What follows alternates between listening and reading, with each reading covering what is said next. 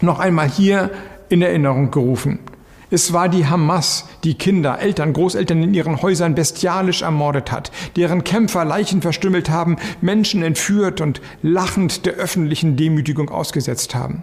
Und dennoch wird die Hamas als Freiheitsbewegung gefeiert? Das ist eine Verkehrung der Tatsachen, die wir nicht stehen lassen können. Die viel beachtete Rede des Vizekanzlers Robert Habeck. Auch darüber sprechen wir heute mit unserem politischen Herausgeber Berthold Kohler und schauen vor allem ganz genau auf den Begriff deutsche Staatsräson. Was heißt das eigentlich genau und was wären im äußersten Fall die Konsequenzen? Sie wissen es nicht? Kein Problem, weiß eigentlich keiner, steht noch nirgendwo und gleich besprechen wir das. Außerdem heute auf vielfachen Wunsch von Ihnen, liebe Hörerinnen und Hörer, die Frage nach dem Tag danach im Nahen Osten. Wie geht es eigentlich weiter, wenn die Hamas mal besiegt wäre? Was passiert dann mit Gaza, mit Palästina? Welche Szenarien sind denkbar? Dafür sprechen wir mit dem Historiker René Wildangel, der genau zu diesem Thema gerade einen viel beachteten Beitrag geschrieben hat. Herzlich willkommen beim FAZ Podcast für Deutschland. Wir haben Freitag, den 3. November. Mitgearbeitet haben Anna Hartmann und Kathi Schneider. Ich bin Andreas Krobock. Schön, dass Sie dabei sind. Die Hamas will nicht die Aussöhnung mit Israel, sondern die Auslöschung von Israel. Und deshalb gilt unverrückbar. Das Existenzrecht Israels darf nicht relativiert werden. Die Sicherheit Israels ist unsere Verpflichtung. Deutschland weiß das. Zehn Minuten Rede auf der Plattform X, ehemals Twitter. Der, ja, vielleicht muss man nach diesem Auftreten sagen, Vizekanzler, in der Rolle weniger Wirtschaftsminister Robert Habeck. Über fünf Millionen Menschen haben dieses Video bereits gesehen. Lob kommt aus vielen Ecken und von vielen Parteien. Als ich mich mit unserem politischen Herausgeber Berthold Kohler für heute zum Interview verabredet hatte, ja, da gab es diesen flammenden Habeck-Appell noch nicht. Ich wollte dennoch mit Kohler über deutsche Staatsräson, Worte und Taten sprechen. Jetzt fangen wir natürlich mit Habeck an. freue mich, dass Sie da sind. Hallo Berthold Kohler. Hallo Herr Grobock. War es nötig, nötig, dass endlich mal ein Politiker klar sagt, so dass es jeder versteht und wie er auch selbst sagt, um zu entwirren, was in der deutschen Haltung zu Israel und der Hamas gesellschaftlich und moralisch richtig und was falsch ist? Ich glaube, im Grunde ist ähm, das meiste, um nicht zu sagen, alles, was Habeck jetzt gesagt hat, auch vorher schon gesagt worden vom Bundeskanzler, von der Außenministerin, ähm, auch von den Vertretern äh, der Opposition.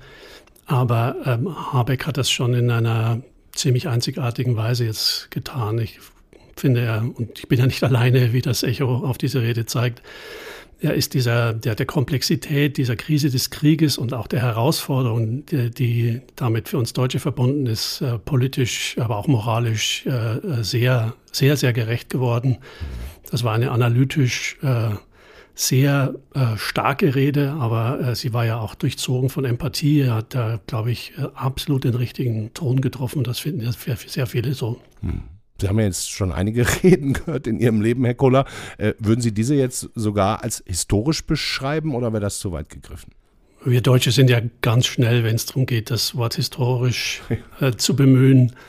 Ähm, ich, ich will sie, also ich, ich habe es ja schon gewürdigt, ich will die gar nicht ähm, sozusagen äh, wieder herunterschrauben. Also die ragt aus, dem, aus den üblichen Politikerreden, die wir in Deutschland hören, natürlich heraus, aber in der Liga von Blut, Schweiß und Tränen, I Had a Dream oder äh, Mr. Gorbachev, Tear Down This Wall, in der Liga spielte sie, glaube ich, noch nicht. Aber wie gesagt, das soll, das soll ähm, äh, ihre Qualität natürlich nicht mindern. Ja, soll auch die Zeit wahrscheinlich zeigen. Habeck soll ja drei Tage an der Rede gefeilt haben, hat auch nicht freigesprochen, wie er es sonst meistens tut, sondern auch in Anzug und Krawatte vor dem Teleprompter. Ähm, Herr Kohler, glauben Sie, das war so abgesprochen mit seiner Parteifreundin, Außenministerin Annalena Baerbock und auch dem Kanzler Olaf Scholz? Das weiß ich nicht. Ähm, ich glaube nicht, dass er das, äh, das Gefühl gehabt hat, das absprechen zu müssen, sondern dass er das aus eigenem Recht getan hat. Er hat ja auch nicht in irgendeiner Art und Weise die, die Richtlinie der deutschen Politik ähm, verschoben, sondern er hat äh, ja, wie gesagt, sehr, sehr eindringlich und eindrücklich ähm, erklärt, worum es geht und wie wir uns zu positionieren haben, sowohl außenpolitisch wie auch innenpolitisch. Aber nochmal hat er keine, keinen Kurswechsel äh, damit verkündet. Ja. Lass uns noch kurz einen Ausschnitt zusammenhören, denn daraufhin stellen sich mir noch ein paar Folgefragen. Der Satz Israels Sicherheit ist deutsche Staatsräson war nie eine Lehrformel. Und er darf auch keine werden. Er sagt, dass die Sicherheit Israels für uns als Staat notwendig ist. Dieses besondere Verhältnis zu Israel rührt aus unserer historischen Verantwortung. Israels Sicherheit deutsche Staatsräson. Herr Kuller, wieso hat sich Deutschland dann bei der UN-Resolution enthalten und nicht mit Nein gestimmt, wie es sich eigentlich jeder Israeli und wahrscheinlich auch jeder Jude in Deutschland gewünscht hätte? Das ist äh, in der Tat unverständlich. Wenn eben der Begriff von, von dieser, dieses hohe, große Wort, dass äh, die Sicherheit Israels deutsche Staatsräson ist, irgendetwas bedeuten soll, dann kann man sich in einer solchen Frage nicht der Stimme enthalten. Mhm. Viele Juden, Israelis, mit denen wir hier im Podcast für Deutschland in den letzten Wochen gesprochen haben, die sagen, mit den Worten seid ihr Deutschen gar nicht so schlecht in diesen Tagen. Ist gut und tut uns auch gut, aber die Taten, sei es in der Bestrafung von Judenhetze in Deutschland oder eben Stichwort UN-Resolution international klarer Kante, die hinken deutlich hinterher. Ähm, kritisiert das nicht Habeck indirekt auch? Also seine eigene Regierung kritisiert er die nicht auch indirekt mit? Ja, dann müsste er sich ja auch selber mit äh, kritisieren, weil er nun, nun Vizekanzler und Mitglied der Regierung ist. Äh, er erwähnt zum Beispiel die Resolution mit keinem Wort, aber äh, natürlich kann man zwischen den Zeilen herauslesen, dass er mit dieser Entscheidung wohl nicht äh, sonderlich glücklich ist. Mit der kann man, finde ich, als Deutscher auch nicht glücklich sein. Man kann nicht einer Resolution zustimmen, die die Hamas als, als Verursacher dieses Krieges ähm, äh, nicht erwähnt, die ähm, äh, das Selbstverteidigungsrecht Israels nicht erwähnt, das noch nicht mal die Geiseln erwähnt. Ähm, das geht nicht. Und ähm, äh, aus Habecks sonstigen ähm, Ausführungen wird ja ganz deutlich, dass er das alles für, für essentiell hält. Also insofern ist diese Rede natürlich auch eine Kritik an, am Abstimmverhalten Deutschlands in, der, äh, in dieser Resolutionsangelegenheit. Hm, an dem man natürlich selbst, wie Sie sagen, beteiligt ist. Ähm, lassen Sie uns doch bitte mal genauer auf diesen Begriff deutsche Staatsräson schauen. Wir haben, Sie haben dazu vor, vor ich glaube, etwa zwei Wochen einen hochinteressanten Leitartikel geschrieben, den hänge ich auch nochmal in die Shownotes, hatte ich schon mal. Ähm, da schreiben Sie, eigentlich wissen wir gar nicht so ganz genau, was Staatsräson genau bedeutet. Ist das so? Reden alle von etwas, von dem wir gar nicht wissen, was es im Grunde heißt oder heißen würde? Also diese Formel ist inzwischen ja politisches Allgemeingut. Ähm, äh, auch Habeck äh, spricht ja davon, aber auch Habeck ähm, definiert es definiert diesen Begriff Staatsräson und vor allem, was er konkret politisch und vielleicht auch militärisch bedeutet, nicht wirklich. Äh, in seiner Rede sagt er ja, der Begriff Staatsräson war nie eine Lehrform. Er besagt, dass die Sicherheit Israels für uns als Staat notwendig ist. Aber was, aber was heißt notwendig? Also welche, welche Folgen würden wir daraus ziehen? Wie weit würden wir gehen, ähm, wenn dies, sozusagen dieses Garantieversprechen, das es ja letztlich ist, von Israel auch eingefordert werden würde? Hm. Wo kommt der Begriff eigentlich her, Staatsräson? Ja, der kommt aus vordemokratischer Zeit, äh, aus dem frühen 17. Jahrhundert, also im Grunde ähm, eingeführt hat den äh, Giovanni Botero. Das äh, bewegt sich sozusagen in der Gedankenwelt Machiavellis. Nach Machiavellis Zwecklehre entscheidet über den Wert oder Unwert einer Handlung nur ihre Wirkung. Äh, manchmal wird das verkürzt auf den Satz, der Zweck heiligte Mittel. Ja. Jedenfalls galt Aha, ja. damals aber, dass der Staat sich im, im Namen der Staatsräson über alle anderen Werte, Prinzipien und Interessen hinwegsetzen darf, also auch über das Recht, das er eigentlich zu schützen hat. Und so kann man Staatsräson heute natürlich nicht mehr verstehen. Aha. Wir finden ihn aber auch nicht. Also wir finden den Begriff auch nicht im Grundgesetz. Äh, er, ist, er ist nirgends, ähm, er, er ist weder staatstheoretisch noch juristisch kodifiziert. Wann wurde er in Deutschland das erste Mal gebraucht? Das war nicht Merkel, ne? Nein, es war tatsächlich der äh, deutsche Botschafter in Israel, ähm, Rudolf Dressler, der ihn vor ihr gebraucht hat. Es ist wirklich eine einzigartige Form. Ich kenne keinen anderen Staat, der eine solche Formel im Verhältnis zu einem anderen Staat gebrauchen würde. Und auch in Deutschland wird er ja ausschließlich äh, auf das Verhältnis zu Israel bezogen. Ja. Lassen Sie uns doch mal durchgehen, was es heißen könnte. Sie antworten, kleines Spiel, erstmal nur mit Ja oder Nein, okay? Moralische Unterstützung? Ja. Finanzielle Unterstützung? Ja. Diplomatische Unterstützung bei allen Nachbarn in der ganzen Welt? Ja. Haben wir nicht gesehen bei der UN-Resolution. Militärische Unterstützung in Form von Waffenlieferungen? Ja. Militärische Unterstützung in Form von Bundeswehrsoldaten, die dann auch ins Gefecht mit Hamas, Hisbollah ziehen. Das ist jetzt der springende Punkt. Das ist genau die Frage, ähm, bedeutet das auch das? Mhm. Würden wir, wenn Israel uns ruft und die Staatsräson sozusagen anführt, würden wir Bundeswehrsoldaten in den Kampf gegen die Hisbollah schicken? Würden wir Bundeswehrsoldaten mit nach Gaza schicken zum Häuserkampf? Würden wir in einem möglichen Konflikt mit Iran ähm, ja. militärisch uns beteiligen? Würden wir Tornados nach Teheran schicken? Also das sind genau die Fragen, die sich meiner Ansicht nach bei einem so großen Wort dann auch stellen. Wäre das nicht ein guter Zeitpunkt jetzt, das mal zu beantworten und auszuformulieren?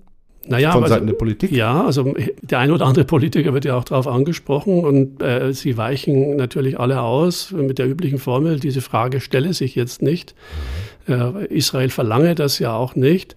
Aber wie gesagt, wenn man ein solches Garantieversprechen äh, abgibt, sollte man, finde ich jedenfalls, ähm, auch wissen, wie weit man bereit ist, dabei zu gehen. Hm, glauben Sie, es könnte zu so einem Art stahlharten Schwur kommen irgendwann? Also, also das, das wollen wir natürlich alle nicht hoffen. Weder, dass Israel in eine Lage gerät, die es dazu bringen würde, ähm, diese Karte zu ziehen, noch dass, dass, wir, dass wir dann tatsächlich äh, liefern müssten. Es ist ja nun auch anders, anders, andererseits so, dass Israel natürlich eine starke Militärmacht ist. Und äh, ich meine, Israel ist, ein, ist, ein, äh, ist eine Atommacht. Ja gibt es zwar nicht zu, aber alle wissen natürlich, dass Israel Atomwaffen hat.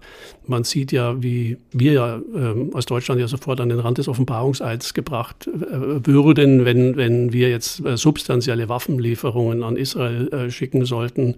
Das würde bedeuten, dass wir entweder die Bundeswehr weiter ausschlachten oder dass wir unsere Unterstützung für die Ukraine deutlich reduzieren müssten. Also Israel ist selbst militärisch stark genug und hat natürlich vor allem, und das ist, bewegen wir uns in einer ganz anderen äh, Größenordnung, hat natürlich die, die Unterstützung der Supermacht Amerika hinter sich. Man sieht ja, ähm, äh, Amerika hat zwei Trägergruppen ins ja. Mittelmeer geschickt. Ja. Ähm, wir hätten ja gar keinen Flugzeugträger. Ja. Da kommen wir zum letzten Punkt, den ich mit Ihnen gerne noch besprechen würde. Ähm, unser Verteidigungsminister Boris Pistorius hat, glaube ich, am vergangenen Wochenende gesagt, Deutschland müsse kriegsfähig fähig werden. Das, ich bin jetzt auch ein paar 50 Jahre alt. Ich habe das in meiner gesamten, meinem gesamten Leben so noch nie gehört. Bisher war immer die Rede von Verteidigungsfähigkeit. Er hat dann der FAZ und unserem Kollegen Peter Carstens ein langes Interview äh, diese Woche gegeben. Verlinke ich auch gerne nochmal. Sehr interessant. Da hatte ich das Gefühl, er fängt diese Worte ein bisschen ein, aber er hat es nun mal gesagt und er hat wahrscheinlich auch was zieht dabei gedacht, Herr Kuller. Ähm, kriegsfähig. Müssen wir das Ihrer Ansicht nach tatsächlich vielleicht werden? Ähm, naja, also wir sind konfrontiert mit einem russischen Diktator, äh, der zum Erreichen seiner politischen Ziele skrupellos seine militärische Macht einsetzt, mit allem, was ihm zur Verfügung steht, bis hin zur Drohung mit, äh, mit Atomwaffen. Und das ist eine harte, schreckliche Realität, aber der müssen wir uns stellen und wir müssen ähm, auch deutlicher verstehen als bisher, dass Amerika nicht äh, bis in alle Ewigkeit unbedingt eine Garantie macht für unsere Sicherheit bleiben muss. Äh, man sieht das jetzt schon, was im Kongress los ist mit Blick auf die Unterstützung der Ukraine. Äh, ich will mir ehrlich gesagt nicht ausmalen, was passieren könnte, wenn Trump äh, zurück äh, ins Weiße Haus käme. Ähm, der ja schon mal, schon auch in seiner ersten Amtszeit äh, mit dem Gedanken gespielt hat, die NATO zu verlassen. Also auf der einen Seite, auf der einen Seite werden wir bedroht, äh, wie äh, selten zuvor, von einer aggressiven Macht, die die politische Landkarte in, äh, in Europa verändern will. Und auf der anderen Seite äh, verlieren wir an Unterstützung, möglicherweise an Unterstützung äh, durch, durch den stärksten Verbündeten, den wir haben. In solchen Zeiten, glaube ich, hat es wenig Sinn, die Augen zu verschließen vor den harten Realitäten und glaube, dass unser Verteidigungsminister das auch nicht tut. Dankeschön, Bertolt Kohler. Bitte sehr. Eine kleine Weiterführung habe ich noch in der Frage der deutschen Wehrhaftigkeit. Da hatten wir von der FAZ nämlich kürzlich gemeinsam mit der Konrad-Adenauer-Stiftung eine Podiumsdiskussion an der Uni in Mannheim. Und da ging es dann zum Beispiel um die Frage nach einem verpflichtenden sozialen Jahr für alle. Eine Befürworterin, die CDU-Bundestagsabgeordnete Serap Güler. Es geht nicht um die Einführung der Wehrpflicht. Es muss ganz klar sein, dass bestimmte Einrichtungen, egal ob es jetzt die Bundeswehr ist, ob es die Malteser sind, ob es die Krankenhäuser sind, die müssen im Jahr sagen, so und so viel Platz habe ich, kann ich aufnehmen, ohne dass ich an meine Kapazitätsgrenze komme. Aber die Bundeswehr kann eine Station sein, aber nicht die ausschließliche. Darum geht es nicht. Es geht nicht zurück zum Wehrdienst. Es geht wirklich um ein Gesellschaftsjahr, wo man es sich selbst aussucht. Die Bundeswehr kann eine Station sein, aber eben viele weitere. Nicht ganz so weit gehen wollte einer der ranghöchsten Soldaten der Bundesrepublik, Generalmajor Stefan Lüth. Eine Wehrpflicht, wie wir sie damals hatten, jetzt aufzustellen, würde uns nicht richtig helfen. Aber wir müssen andere Ideen entwickeln, wie wir Menschen für diese, diesen Anteil der Aufgabe, sich mit Waffen und Bunkern und sonstigen Dingen auseinandersetzen, begeistern können und den anderen Teil, sich in anderen Bereichen des, der Gesellschaft zu engagieren. Ich glaube, das war die Fragestellung und das Wort, über das, von dem wir uns so schwer tun, auch wenn ich das als interessierter Bürger wahrnehme, ist das Wort Verpflichtung, Pflicht. Ja. Freiwilligkeit wäre schöner, aber wenn alle Attraktivität und alle Überzeugung und alle Lehre nicht ausreicht, dann muss es vielleicht dann auch eine gewisse Pflicht geben oder eine innere Verpflichtung gegenüber dem Staat, sich eine Zeit lang äh, für ihn zu engagieren. Alleine werden wir es nicht schaffen. Es wurde noch viel mehr diskutiert. Wenn Sie Lust haben, finden Sie in den Show Notes einen Link mit einem Text dazu und auch einem Podcast, wo Sie das Thema vertiefen können.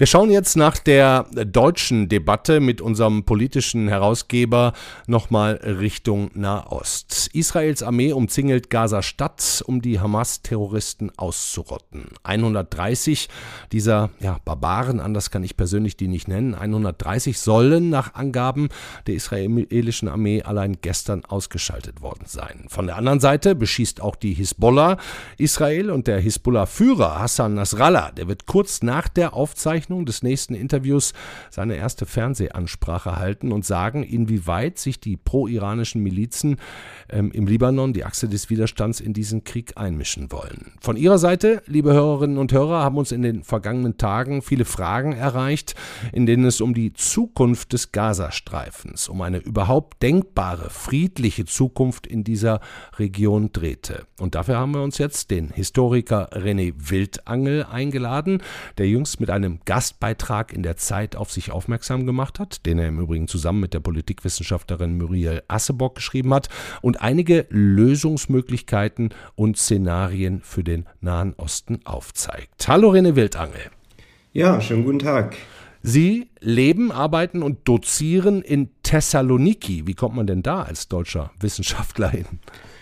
Äh, das hat tatsächlich in meinem Fall äh, familiäre und persönliche Gründe, ähm, aber mein Blick ähm, ging in der Vergangenheit ja oft in den Nahen Osten, habe auch lange in Ramallah ähm, gearbeitet, dort für die Heinrich-Böll-Stiftung und Thessaloniki ist natürlich auch mit dieser Region im weitesten Sinne verbunden, war auch mal Teil des Osmanischen Reiches, ja. aber ähm, beschäftige mich hier auch mit ganz anderen Themen eigentlich, aber jetzt steht natürlich voll dieses, ja, leider sehr traurige und dramatische Thema im Vordergrund auch bei mir. Ja.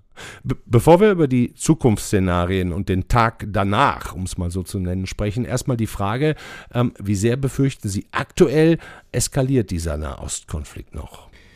Ja, ich glaube, jeden Tag, den wir sehen, wo die militärischen Angriffe auf den Gazastreifen und auch aus dem Gazastreifen heraus weitergehen, der ja, ähm, die ja unermessliches Leid hier auch ähm, auslösen, ist diese Eskalation auf jeden Fall da. Und das war einer der Gründe, warum wir gerade auch diesen Beitrag geschrieben haben, warum wir der Meinung sind, ähm, es ist natürlich richtig, dieses ähm, Ziel, die Hamas auszuschalten. Und ich glaube, es gibt niemanden mehr, der jetzt noch behaupten wird, die Hamas äh, oder fast niemanden sollte ein Teil dieser Nachkriegsordnung sein. Ja. Aber die israelische Armee hat ja gesagt, das kann Wochen und Monate ähm, dauern. Und dann muss man natürlich schon die Frage stellen, was kann in diesen Wochen und Monaten dann noch ähm, passieren? Sie haben eben gesagt, Gazastadt ist umstellt. Möglicherweise ist hier die Hauptstadt des Gazastreifens bald komplett zerstört. Wir haben jetzt schon sehr weitreichende Zerstörung auch ziviler Infrastruktur gesehen. Wir haben 1,5 Millionen Vertriebene. Das ist im Prinzip fast der ganze Gazastreifen. Und das wird mit jedem Tag dramatischer. Natürlich auch die humanitäre Lage für die Bevölkerung. Und das wiederum hat Auswirkungen auch auf die Warnung in der ganzen Region. Das feuert die Situation Situation an. Und ich glaube, es ist schon wichtig, eben auch auf politische Lösungen, auf Diplomatie zu gehen. Dass die Sicherheit bringen muss für Israel, das ist klar. Aber sie muss auch Sicherheit bringen für die palästinensische Bevölkerung, die natürlich unter diesen Angriffen, die der Hamas gelten, erklärtermaßen aber ganz extrem leidet. Hm. Sie haben in diesem Gastbeitrag vier Möglichkeiten benannt, die sich teilweise durchaus auch inhaltlich überschneiden können. Ähm, zunächst mal, bevor wir ins Detail gehen. Der Konflikt zwischen Israel und den arabischen Anrainerstaaten, der reicht ja schon Jahrtausende zurück und ist schon, wie es unser ehemaliger Nahostkorrespondent in der Sendung am Mittwoch gesagt hat, in der Bibel zu finden. Halten Sie es ähm, neben aller schönen Theorie denn wirklich für möglich, irgendwann mal dort ähm, zu einem dauerhaften Frieden zu kommen?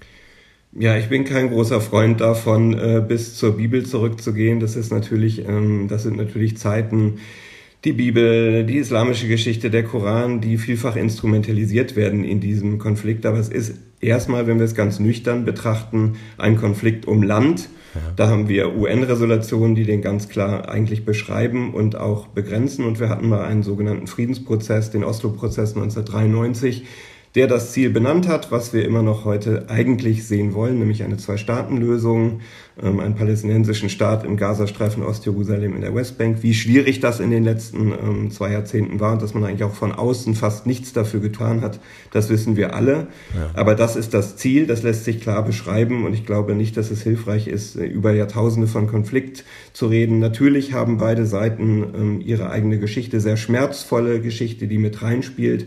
Aber ähm, wir haben ja auch Lösungsansätze gehabt und zu denen müssen wir zurückkommen und die sind konkret und die müssen sich am Völkerrecht auch orientieren. Ja, dann lassen Sie uns genau zu denen jetzt kommen. Ihr Szenario Nummer eins, äh, was eine Schwächung, mindestens Schwächung der Hamas äh, mit einbezieht, das äh, bezieht sich auf eine weitere Blockade des Gazastreifens mit vielleicht größeren Sperrzonen. Ähm, Herr Wildangel, klänge jetzt für mich nicht unbedingt wie eine lang anhaltende Zukunftsvision, sondern so ein bisschen auch auch wie Nährboden für weitere Konflikte in der Zukunft, äh, nach der Zukunft? Oder sehen Sie das anders?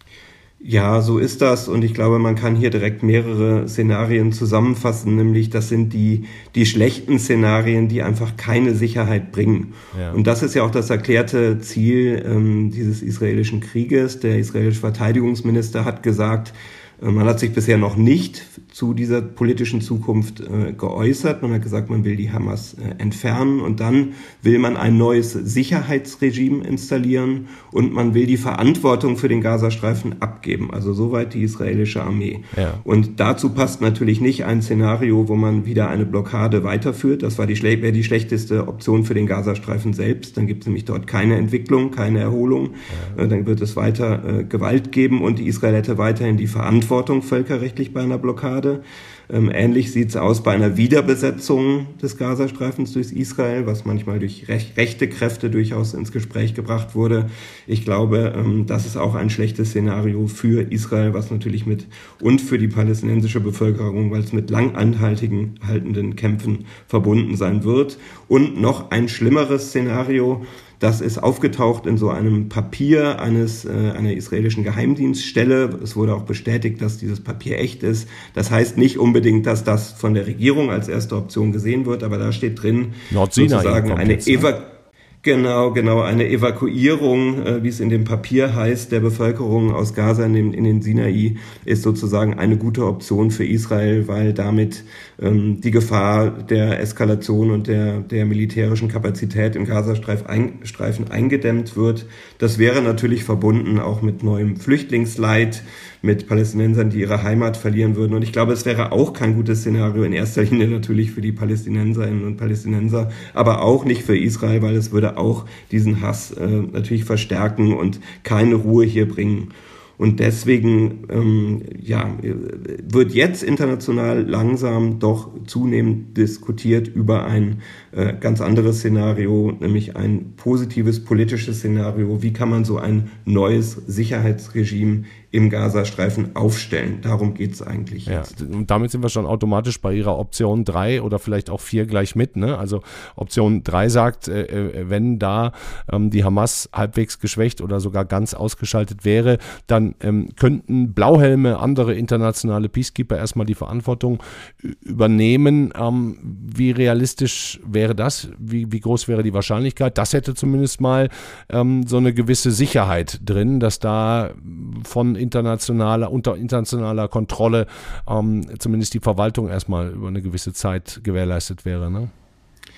Ja, also wie wahrscheinlich das ist, das ist natürlich eine äh, schwierige Frage. Die andere Frage ist, äh, was für Alternativen haben wir dazu? Ich habe ja den israelischen Verteidigungsminister eben zitiert.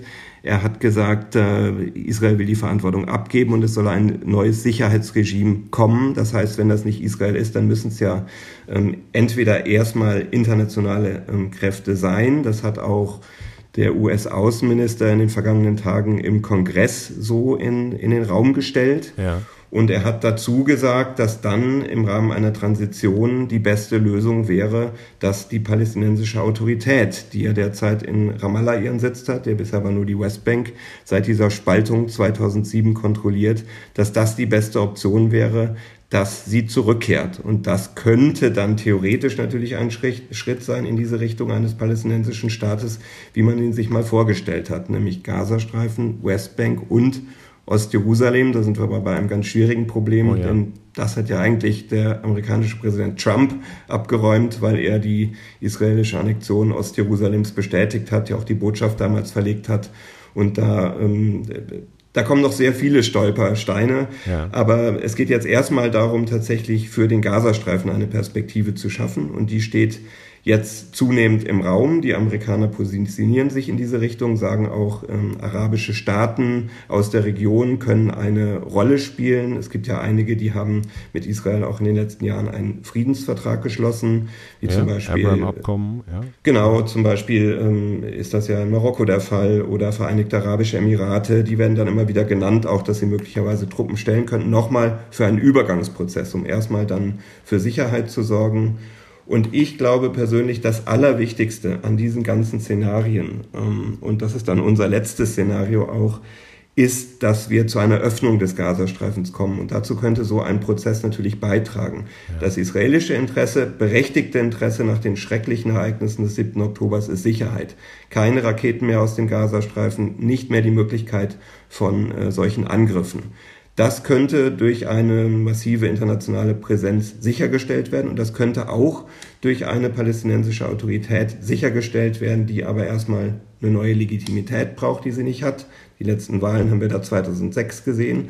Sie müsste auch ähm, viel besser ausgestattet sein. Sie müsste viel mehr Unterstützung äh, erhalten, international, auch von Israel. Und dann das Allerwichtigste, der Gazastreifen müsste geöffnet werden.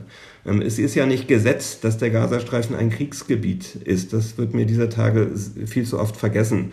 Da lohnt sich tatsächlich der Blick ein bisschen weiter zurück. Gaza war einmal ein Handelszentrum. Gaza hatte eine Industrie. Gaza hatte eine funktionierende Landwirtschaft, hat exportiert. Alle diese Dinge sind äh, seit der Blockade 2006, 2007 eigentlich eingegangen. Ja. Das hat die ähm, Verhältnisse für die Hamas extrem begünstigt, dort ihre militärische Basis aufzubauen. Und es muss eine Perspektive geschaffen werden, dass die Menschen in Gaza sich wirtschaftlich entwickeln können, dass es dort eine friedliche Perspektive gibt, dass der Gazastreifen wieder mit der Welt verbunden wird. Denn die Leute konnten ja auch in den letzten 16 ähm, Jahren den Gazastreifen nicht verlassen ja, und konnten ja. überhaupt nicht mehr mit dem Rest der Welt kommunizieren. Ja das scheint mir, klingt für Sie nach der eigentlich besten Variante. Das würde heißen, internationale Staatengemeinschaft hilft, aber natürlich auch die Staaten drumherum werden mit eingebunden. Ne? Das wäre wahrscheinlich auch, äh, wenn man das nicht tun würde, keine gute Lösung. Ja, das ist so. Die können ja auch ähm, hilfreich sein und, und Vertrauen hier erzeugen, erzeugen. Aber nochmal, wenn Sie fragen, wie wahrscheinlich ist das? Also die Liste der Probleme ist, ist leider fast endlos, die man da äh, nennen kann. Und natürlich muss man dann auch fragen, ähm, wer ist da auf der israelischen Seite, wenn dieser Konflikt zu Ende ist, äh, an der Regierung und was äh, existieren da für Ziele. Also wir haben ja im Moment auch eine sehr große innerisraelische Kritik an Netanyahu, Absolut. an seiner Politik äh, vor diesem Konflikt. Äh, und diese Kritik wird ähm, extrem stark weitergehen. Und Netanyahu steht ja gerade für eine Politik, die eben nicht so eine Politik der Zwei-Staaten-Lösung war. Also seit den 90er Jahren steht er dafür, dass es keinen palästinensischen Staat geben soll. Unter seiner Regierung wurde die palästinensische Autorität auch äh, extrem geschwächt. Wir haben einen Minister Smotrich aus der ähm, israelischen Rechten, der zuletzt die Steuereinnahmen, die an die palästinensische Autorität weitergeleitet werden, einbehalten hat. Also die hat auch gar nicht mehr die, die Autorität und die finanziellen Mittel, um hier zu regieren, geschweige denn in Gaza zu regieren. Ja. Und ähm, da, wenn die Amerikaner wirklich sehen wollen, dass es einen neuen Friedensprozess gibt, dann braucht man da entsprechende Protagonisten auf beiden Seiten. Und dann muss man entweder mit so einer aktuellen Regierung arbeiten, die eigentlich für was ganz anderes steht, oder es könnte vielleicht auch dann in Israel Neuwahlen geben und eine neue Konstellation, ähm, sodass es dann möglicherweise tatsächlich einen ganz neuen Prozess gibt. Da muss man aber ehrlicherweise sagen, davon sind wir im Moment weit sehr weit weg. Das heißt aber nicht, dass äh, gerade auch Europa und gerade die Bundesregierung jetzt zu diesem Zeitpunkt in, in diese Richtung denken und argumentieren sollte. Hm. Haben Sie das Gefühl, dass wir das genug tun? Nein, das Gefühl habe ich im Moment nicht. Wie gesagt, die, ich sehe die Initiative im Moment bei den, bei den Amerikanern. Also der amerikanische Außenminister hat jetzt angefangen, über solche Szenarien zu reden. Wir haben interessanterweise mal eine europäische Mission gehabt äh, an der Grenze des Gazastreifens zu Ägypten. Und zwar nachdem Sharon 2005 unilateral aus dem Gazastreifen abgezogen ist mit den israelischen Soldaten und auch den Siedlungen. Und damals hat man gesagt, der Gazastreifen soll sich entwickeln. Und es gab eine EU-Beobachtermission an der Grenze zu Rafah, die dafür zuständig war, dass keine Waffen in den Gazastreifen gelangen und dass hier ein normaler Personen- und Güterverkehr äh, möglich ist. Das war ein ganz konkreter Beitrag. Das ist dann natürlich durch den Streit zwischen der Fatah und der Hamas und der Übernahme des Gazastreifens letztlich gescheitert. Aber das sind solche konkreten Beiträge, ähm, wo man jetzt auch einfach Ideen entwickeln könnte und wo man Perspektiven auch beschreiben sollte, wie man bei einem Wiederaufbau äh, beitragen könnte, aber nicht nur wie in der Vergangenheit finanziell, sondern wirklich auch aktiv und substanziell. Ähm, und diese Formel von der israelischen Staatsräson, äh, würde ich sagen, muss man auch in diese Richtung füllen. Denn was heißt das ganz konkret, Sicherheit für Israel schaffen? Das sind in meinen Augen nicht nur schöne Worte, das ist auch ein konkreter politischer Beitrag. Sehr interessant. Dankeschön, René Wildangel. Ja, bitteschön. Noch eine kurze Ergänzung, weil wir es im Gespräch über die Hisbollah gerade noch nicht wussten. Deren Anführer Hassan Nasrallah hat sein Schweigen gebrochen, hat auch markige Worte gefunden, aber er hat Israel nicht den Krieg erklärt. Den Text meines Kollegen Christoph Erhardt hänge ich Ihnen auch in die Show Notes. Dort finden Sie dann ab Samstagmorgen auch den Link zu unserer neuen Folge Machtprobe, dem FAZ Auslandspodcast. Da geht es dann um Iran und deren Machenschaften, Seilschaften und die Bedrohung oder auch Nichtbedrohung, die von Teheran und den Mullahs für den Nahen Osten ausgeht. Danke fürs Zuhören. Haben Sie trotz aller schwierigen Zeiten bitte ein schönes Wochenende. Ciao.